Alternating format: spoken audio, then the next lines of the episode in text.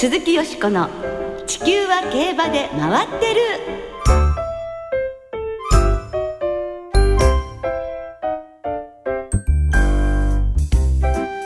皆様こんばんは鈴木よしこです。お暑うございますがお元気でいらっしゃいますか？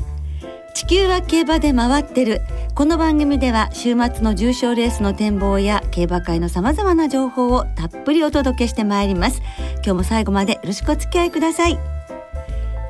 今宵ご一緒してくださるのは木和田敦アナウンサーです。どうもこんばんは。よろしくお願いします。よろしくお願いいたします。本当に暑いですね。暑いですね、ええ。よく倒れないでと自分で自分を褒めたくなりますけれど、まあ、我々いろんなところを出張ええ。に毎週行ってますけども、はい。先週小倉その前が新潟ですけれども、一番東京が暑いかもしれないですね。そうです感じ方かとしては。なるほど、ええ。その中で体調崩してらっしゃいませんねお元気で何よりです。そうね。多分出張に行って息を養ってるかもしれないですね。この暑い東京を離れて、ね。ええ。ええ。そうかそうか。先週のね小倉も本当にね、ええ。涼しいですね。ああ、ええ。本来なら新潟も小倉も暑いはずなんですけどね。ね。東京はまた嫌な暑さがありますからね。はい。そしてまあもちろん札幌の夜は楽しんでらっしゃるという、はいなかなか食欲が、あの落ちないですね。あそうですか、ねいいなあと言って私も今週はね札幌参りますのであ楽しみにしておりますけれどもね。美味しいものじゃいっぱい食べて。はいはい。はい、はいねそしてですねまあ暑いんですけれども恒例のサマーシリーズ、はい。こちらも各部門こちらまた違った意味の熱い戦いが繰り広げられていますね。そうですね、えー競走馬部門のサマースプリントシリーズは13ポイントのセイコーライコー、えーサマー2000シリーズは14ポイントの名称ナルトそしてサマーマイルシリーズは11ポイントのクラレントがそれぞれトップに立っています。そしてそのクラレントで先週の関谷記念を見事に制した田辺博信騎手がサマージョッキーズシリーズの1位にはい。なっています、優勝者はワールドスーパージョッキーズシリーズに出場できるということで、これはもう田辺騎手も力が入りますよね。えーえー今週もサマースプリントシリーズの北九州記念そしてサマー2000シリーズの札幌記念がそれぞれ行われますいよいよ札幌記念ですね。豪華なメンバーにワクワクいたします。注目のサマーシリーズ、皆さんもどうぞご期待ください。鈴木よしこの地球は競馬で回ってる。この番組は JRA 日本中央競馬会の提供でお送りします。鈴木よしこの地球は競馬で回ってる。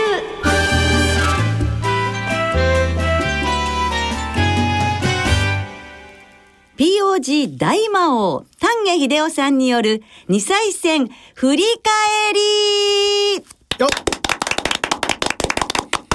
ということで、今週、そして来週と2週にわたり、POG 大魔王でいらっしゃいます、丹下秀夫さんをスタジオにお迎えして、2歳馬についてお届けしたいと思います。1回目の今日は、6月から始まった、ここまでの2歳戦を振り返っていきたいと思いますね。はい、えー、よしこさんは今年も丹下さんと POG の王道という本の取材で北海道に行かれたんですよね。そうですね。たくさんの2歳馬を春に見させていただきましたけれども、そういう手間たちがね、無事にデビューしてよかったなっていうふうにね、思ったりするんですが、同時にね、あの、育成に携わっていらした牧場の皆様の熱意とかはい愛情とかっていうのを直に知るだけに、勝った時の喜びはいいんですけれども、え負けてしまった時の、その皆さんの思いというのに、ええこう気持ちを馳せると、まあ、複雑なものがあったりするんですよね。はいそんな思いで見てる2歳戦なんですが、丹下さんはここまでの2歳戦にどんな評価をされているのでしょうか？どうぞお聞きください。JRA では6月に新馬戦が始まってすでに77レースおよそ1000頭がデビューしているということなんですよ。例年大体中央に所属するにあの馬っていうのはねその世代4,000頭ぐらいなんですけどねええもう1,000頭っていうのはやっぱり計算しても早いですよね。かなりね早くなってるんですね。そうですね、まあ、あの東京のおダービーが終わった翌週からもうおデビュー戦あ新馬戦が始まるということでね、ええ。これにもう完璧にもうおみんながあ育成牧場というか生産者あその人たちがみんな体制を整えてきたということだと思いますね。そうですね、はい。そしてみんな順調にいってるということなのでしょうね。はい。そんな2歳戦なんですが、ここまで振り返って今年どんな印象ですか？ここ数年はねやっぱあの早期デビューっていうのはあまああ秋デビューも含めてディープインパクトの子たちをねえー、最後の最後っていうかまあ中心に考えていけばよかったと思うんですけどね。今年はなんかねちょっと違うな。まあ、ディープインパクトにもいっぱいちょっと隙があるんですよね。あの場芝適性とか、えー、えー、そういう感激をついて、えー、合ってる芝と合わない芝があるそうそうそうそうそう、えー、まああそういう意味ではやっぱり土カステナンゴ3区のケサルテナンゴなんかがね、えー、一番最初にインパクトを与えたということでね、えー、うん。まあディープは絶対ではないなというふうなあ2歳戦だとはここまでの、うん、クラシックも含めてね、えー、思います。はい。今日はすでにデビューしている馬の評価をいただきたいと思うのですがまずは JRA 最初の2歳重賞函館2歳ステークスについて伺います勝ったのはアクティブミノル。お父さんはスタチューオブリバティ、まあ、新馬戦からの連投で逃げ切りがちだったのですが評価はいかがですか？アクティブミノルね、ええ。デビュー戦っていうのがね開催をあの2回函館のえー、1分9秒8ですからね。これ大体去年のクリスマスもねやっぱあの同じようにレコード勝ちして、えー、函館2歳勝ったんですけどまあレベル的にはあこの新馬戦の内容は同じだと思うんですよね。その時計1分9秒8をもってすれば函館2歳は、まあ、予定通りということなんですけどただ決闘的にやっぱりね、はい、えー、どうもゴール前パッと止まっちゃったところがあるんですよね。だからやっぱり距離がどうかなというのはあると思います。はい。そしてオープン特別も続々と行われているのですがこの中で印象に残っているレースというのはありますか？宗教2歳ステークスのケツァルテナンゴですよね。はいええ、まあチチカステナンゴね、うん、えー、今年ラストクロップになるわけですけどね。はい、本当にね、えー、忘れた頃に、はい、びっくりするっていう感じですけどね。まあなんかねお父さんね、これチチカステナンゴってね、はい、ヨーロッパのホワイトストーンとかっていう感じのイメージで、えー、加藤栄さんと田畑至さんのえ死亡場時点でそういうふうに書かれてる、ね、なかなかいいこといいなと思ったんだけど。ななんとなくだから。うんあのなんか意表をついた感じで、えー、えー、強いような弱いような、えー、はい、なかなか判断の難しいね、はい、あのフォルティノ系のなんかね、うん、えー、CB クロ、えー、CB クロスとか、えー、まあいるじゃないですか。あのあのパターンのなんか不思議な種目場ではあるんですけどね、えー、その不思議さがなんとなくこう 最後の最後で出てきたような感じがするんですけどね。そうですか。そうすると父カステナンゴ最後の3区の世代なんですけども、はい、他にその父カステナンゴで注目する馬っていうのがいますか、はい、えー、同じ中京のね、えー、1400メートルを勝ったあブリクストというのがいて、ねはい、これ時計が1分23秒5なんですけど、えー、ラップ形態がね、はいハープスターに なんとなく似てるんですよ。多分距離はマイラーだろうとは思うんですけどね、はい、えこれブリックスターはオスなんですけれども、はい、大、い、体、じゃあハープスターと同じような活躍を期待して、うん、マイル戦線ではある可能性があると思います、うん、あとはね、はい、札幌でデビューしたアドマイアガストというね、はい、チシカステナンゴ3区ですけど、ええ、これ評判馬の当選ビクトリーをね、はい、え。ー、えー、あれはまあ不利もあったとはいえね、はい、勝ち方はやっぱりあこれはちょっとした大物じゃないかというね、うえー、父がステナンゴ3区だったと思います。えー、2歳戦マイル戦なんかはまあ、アドマイヤガストはあ中距離も行きますけどね、うん、えー、注目だと思います。はい。ダリア賞のワキノヒビキはどうですか？オンファイヤー産駒っていうとこ。ね、ディープ系ね。ねえやっぱりあの勝ち方というかね、新潟専用の、えー、ラスト一ハロン加速ラップで、えー、突き抜けたっていうことは、えー、当然新潟マイル一ハロン延長の新潟2歳ステークスに出走すればやっぱりつながる内容だと思います。はい。その他キャリアの浅いまで印象に残った勝ち方をした馬というのを教えていただきたいのですが、まあ私はアブニール・マルシェ。はい。あの東京1800メートル、えー、上がり勝負とはいえね、上がり33秒台の足を使ってますから、まあ大体やっぱディープインパクトの子ですしね、ええ。えー、馬っぷりといいなかなかこう血統あの貧血競泳マーチでしたっけ、はい、あの血統やっぱ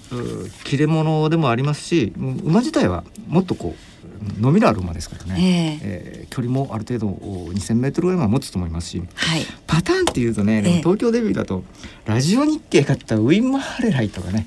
はい、あのあのパターンにまあ大体、えー、あのくらいは勝てますよという時計だと思います。なるほど。はい。はい、そしてその他の男馬では印象的な、まあ、強い勝ち方をしたまあどの馬でしょうか、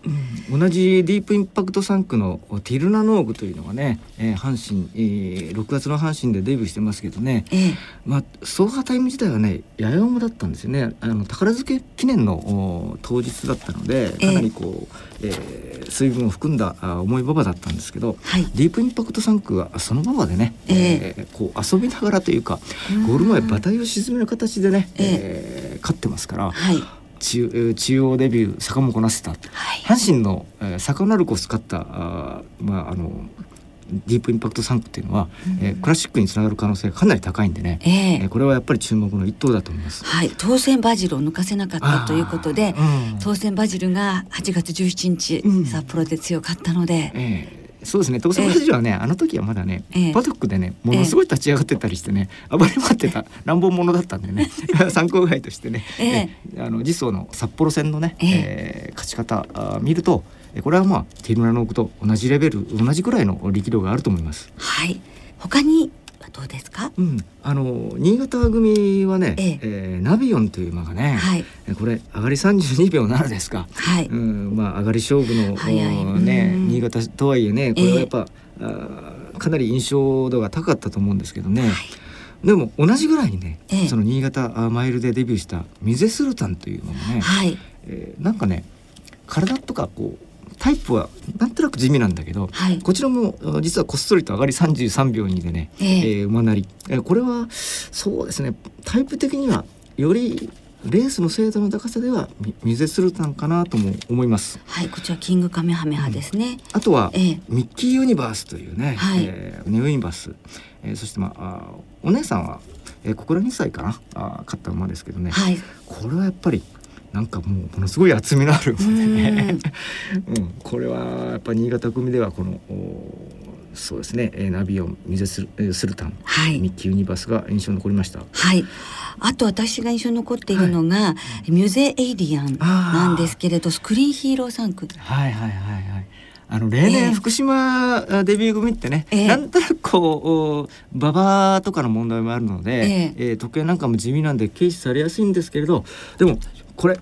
馬だけ見てこういうタイプが好きだなっていう馬、えー、あその好みいろいろ好みあるんですけどね、えー、ディープならディープとか、えー、うん、そういう薄い軽い感じのあのタイプが好きなって人もいるんですけど厚みのある重量感だったこの水エイリアンっていうのはすごいねあれ。なんかスクリーンヒーローもね結構、うん。調子がいいですよね。はい、なんか産地ではね、えー、えー、ものすごいなんかあ脂肪馬として人気になってるみたいでね、えー、厚みとかこうパワーっていう意味ではあそうですね、えー、スクリーンヒーロー。ええー、年後ぐらいねまた一旋風起こしそうな気がします。牝馬の方はいかがでしょうか？うんそうですね最もやっぱり圧倒感っていうかその大物ぶりという意味ではねあの札幌1 8 0 0メートル勝ったシャルールというね、はい、全農ロブロイ3区の牝馬がいたんですけどね。はいもう後続をちちぎる一方コスモス賞より早く 早くて六馬身の楽勝だっけ、えー、これはあの去年函館芝戦8デビューでオークス3着になったねバウンスシャッセ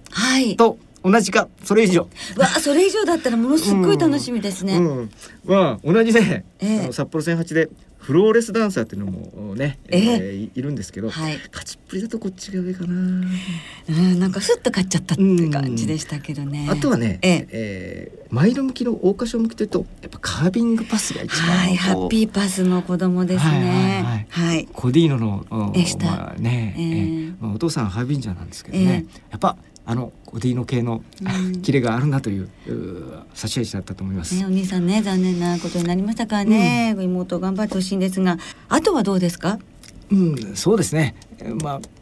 このデビューしたね今までデビューしたまあ、ええ、相当今年、えー、去年一昨年なんか比べるとレベル高いと思うんだけれど、はい、だから毎年に僕この時期はあんま悩んだりしないんですよね。うん、あのまあこの時期のデビューまあ大体ピックアップするのは1頭か2頭とかっていうふうにあんまりこう課題評価しないようにしてるんですけど今年やっぱ56頭はいる。のでねイスラ・ボニータ系みたいな感じのね、えー、どんどん強くなる馬がね、これからやっぱり生き残っていくっていうか、うん、あのずっと一つ一つ強くなっている馬がいると思うんだけどでも秋になってねまだ実際本当4分の1しか出てないわけだから。え当然、はい、うん、いると思うんですよね。えー、はい、はい、でも興味深いお話をね聞かせていただきまして、はい、どうもありがとうございました。はい、いかがでしたでしょうか？あの丹下さんの話にもありましたけどもね、えー、あのシャルールという馬はやっぱりね、はい、勝ちっぷりが非常に派手でしたからね。はい、直線だけで六馬身です、ね、そうですね。まあ時計も優秀ですしね。えー、まあキャロットファームの馬でハープスターにちょっとね、まあ、ダブるようなところがありましたけどね。えー、まあすでに一戦闘がデビューしてるっていうことですから、えー、やっぱ厳しい戦いは始まっているということですよね。そうですね。はい。はい、でもとてもねあの面白い解説でまた次週も楽しみになりましたよね。はい今週は丹下さんにここまでの2歳戦を振り返っていただいたのですが、来週はこれからデビューを迎える期待の2歳馬たちの話を中心に、たっぷりお話をお伺いしますので、どうぞお楽しみに。鈴木よしこの地球は競馬で回ってる。ここからは週末に行われる重賞を展望していきます。その前に先週予想した関谷記念を簡単に振り返りましょう。はい、えー、関谷記念は天乗り田辺博信騎手騎乗4番人気のクラレントが好スタートから道中中段の外目を追走直線では馬場の真ん中を突き抜け去年のエプソムカップ以来となる重賞5勝目を飾りましたはい安城渡辺博信騎手ですけれども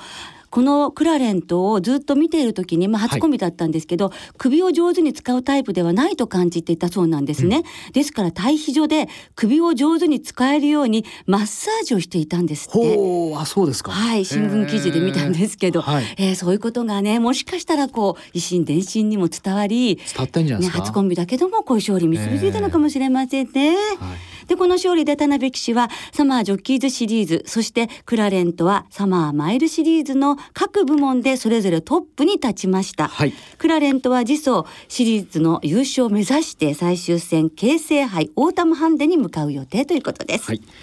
えー、そしてよしこさんの予想はいかがだったでしょうか？はい、本命はマジェスティハーツだったんですけれども、はい、あの台風の影響でね馬場が悪くなるんじゃないかなということで、うん、馬場適正を考えて、本命にしたマジェスティハーツが沈み、えー、馬場適正を考えてああ泣く泣く切ったクラレントが勝つというこういう結果でございました。回復が本当早かったですからね。やっぱりね新潟の芝水はけがいいということで、えー、改めて頭に叩き込まなくてはいけませんね。で、ね、今週またあの頑張らせていただきます、はい、えー、そして今週は日曜日に札幌でいよいよ札幌記念が行われますえまた小倉では北九州記念が行われます。まずはその札幌記念から展望していきましょう。はい。え札幌記念は芝の2000メートルの G2 サマー2000シリーズの第4戦となります。はい。このレースは JRA60 周年記念競争で馬連がお得です、はい、通常の払い戻しに売上の5%相当額を上乗せして払い戻しされます。はい、えー、凱旋門賞の挑戦を表明していますゴールドシップハープスター、皐月賞馬ロゴタイプ。去年のこのレースを逃げ切った統計ヘイロー。函館記念で初重賞制覇を飾ったラブイズブーシェなど14頭で争われます、はい、メンバーですね。そうですね、えー、22日金曜日正午現在の札幌の天候は晴れ。芝コース両そしてダードコースも両馬場。日曜日の札幌は天候の予想ですけれども、はい、予報は曇り、えー、土曜日には少し雨が落ちそうだということで、まあ、この辺りも踏まえてよしこさんはどんな見解をお持ちでしょうか、はい、ねなんとか両馬場保ってほしいと思いますけれども、はい、ねいよいよですよ。楽しみに待ってましたよね、ね、やはりですねゴールドシップとハープスターの初対決というところがね、はい、見どころの大きなと一つではあるんですけれど、えーゴールドシップを本命にいたしました、迷い迷いましたけれどもね、まあ、横山騎士も2週続けてですか、はい、調教に駆けつけたということですけれどもね。えー、ね。でゴールドシップも気持ちよさそうに走っていましたし、えー、やはり G15 勝馬、はい、なんか凱旋門賞に向けてね、うん、あのいい結果出してほしいと思いますね。はい、洋芝参戦して2勝2着1回というふうに、あの実績もありますしね、うん、2歳の時に札幌でももちろん勝っていますのでゴールドシップを本命にいたします。はい、そしてもちろんハープスターなんですがハープスター牝馬はね過去10年で4勝と活躍していますが、うん、初の洋芝直線が短いそして何より52キロは魅力ですけどブエナビスタも勝てなかったというところでね、うん、ちょっと心配もありますね。だからまあ対抗にしてハープスターそれからラブイツブーシェ、うん、えー、去年の覇者統計ヘイローロゴタイプ復活なるか。そしてムーンリットレイクをちょっと注目していまして、うん、父ディープインパクト母の血が死んだというね、はい。イギリスアイランドのダービーに凱旋門賞も勝ってるというここはねあの札幌埋葬で底力がものを言うかもしれないということで、うんはい、一番あの買いたい馬券は、えー、5番から4番へのワイドです。というまあ予想のサイトです。はい。そして木和田さんはいかがですか？僕はあのー、まあゴールドシップとね、えー、ハープスター2頭の対決に非常に注目が集まっているところではあるんですけれども、はい、まあ、この2頭に割って入るとすると、うん、前でレース運びのできる馬ということで、はい、まあ、昨年の覇者ではありますし、はい、ある程度人気にはなると思うんですけれどもね、えー、統計ヘイローを注目してます、はい。まあ、ゴールドシップがどのような競馬でね、えー、どの位置で動くかというのがポイントではあると思うんですけども、えーえー、統計ヘイローの煮え切りを期待して、えー、ここは頭で、はい、えーそうするとエアグルーブ以来の連覇ということになって、うん。あね、あのグレード制引かれてからは、まあ、2投目ということになりますが、えー、なんて言ってもエアグルーブデーですからね。あそうですね。エアグルーブ以来というのはなんかね、はい、ちょっと引かれますよね。安城は C 機種に変わってますけれどもね、はい。えー、いいところ発揮してくれると思います。はい、はい、でも前に一回ね乗ったこと前走から二回目ということに、はい、ねなりますので復活がテーマという今年ですからね。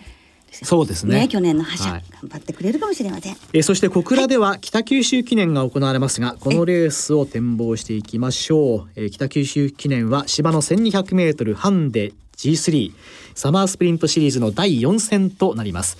えー、22日金曜日正午現在の小倉の天候は晴れ芝コースがやや重ダートは不良のコンディション。小倉は土日とも曇り時々雨ということですけれどもこちらのよしこさんの見解はいかがでしょうか？はい京阪での穴馬が激走するレースでもありますので、うん、名称いざよいに副賞買ってみたいと思っています、はい、じゃあ木和田さんも一言お願いします。えー、僕はですねこの小倉の芝の千二というのはですね、えー、毎回参加はするんですけれども、まあ、どのレースもいい思いをしたことがないので、はい、ちょっと今年はやけ半分やけで、え はい、8番人気の馬をね。あそうですか、え注目してます。わかりました。じゃあ私も、えー、一昨年その前も8番人気の馬勝ってますしね、はい、えー、その前の前かな、もう8番人気の馬勝ってるんですけれども、で8番人気の馬がどの馬になりそうかというところから、はい。えーうん、バーバラという馬を、ね、はい。注目しております。まず8番人気はバーバラというところ当てなきゃダメですね。そうです。はい、はい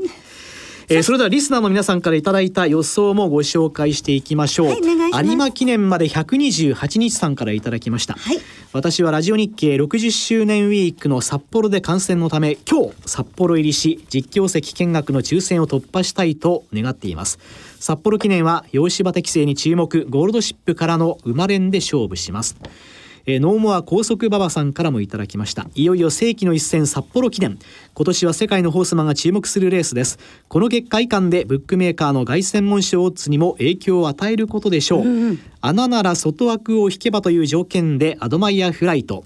グレイソブリン系は小倉記念の里のノブレスもそうでしたが平坦小回りコースは走りますこちらも秋のオーストラリア遠征が控えています。はい。えそして、ね、そうですね、え大勢山田さんからもいただきました。とにかく荒れる北九州記念が大好き。ハンデ50キロルーキーの松若騎士が騎乗するリアルビーナスに注目しています。はい。皆さんありがとうございました、はい、来週は新潟2歳ステークスキンランドカップの展望を中心にお届けいたします。お聞きの皆さんの予想もぜひ教えてくださいね。はい。お待ちしています